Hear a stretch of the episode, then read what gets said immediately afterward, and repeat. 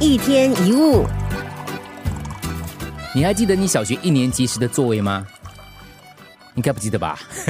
可能是第五排第三个，可能是第三排第七个位置。总之呢，现在我们不记得，可是当时我们一进教室就知道应该走到哪个位置上坐下去，对不对？等到我们长大，看表演啊，看电影、看演唱会，或找停车位、买房子，甚至找工作，都是在找位置。只是有的位置待的时间长，有的待的短，而这些位置常常换来换去。在生活当中，我们都扮演着多重的角色，有时是人家的老大，有时是人家的儿子，有时是人家的这个呃兄长，有时是人家的妈妈，是人家的媳妇儿，也可能是一位老师。每个角色都是一个位置，换了位置，角色当然不同。比如说，有些主管他习惯发号施令。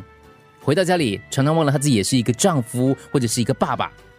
有些老师习惯教别人，回到家就忘了他自己也是别人的老婆或太太或妈妈。这就是没有搞清楚自己的位置。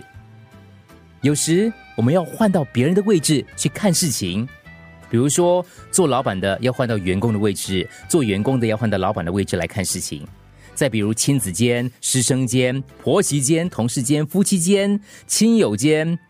位置不同，立场不同，也应该异地而处。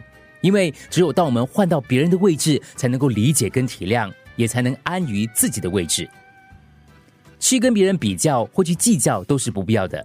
就像一个剧院里面有一千个位置，如果你坐在第二十一排第三个位置，却一直羡慕第五排的第十二个位置，于是整个看戏的过程，你始终把注意力放在位置好坏，那又怎么能够静心的享受，还有专心的观赏呢？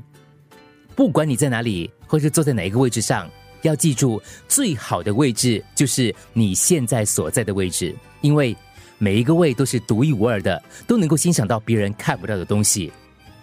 一个快乐的人，就是一个知道自己位置，而且能够安于自己位置的人。一天一物。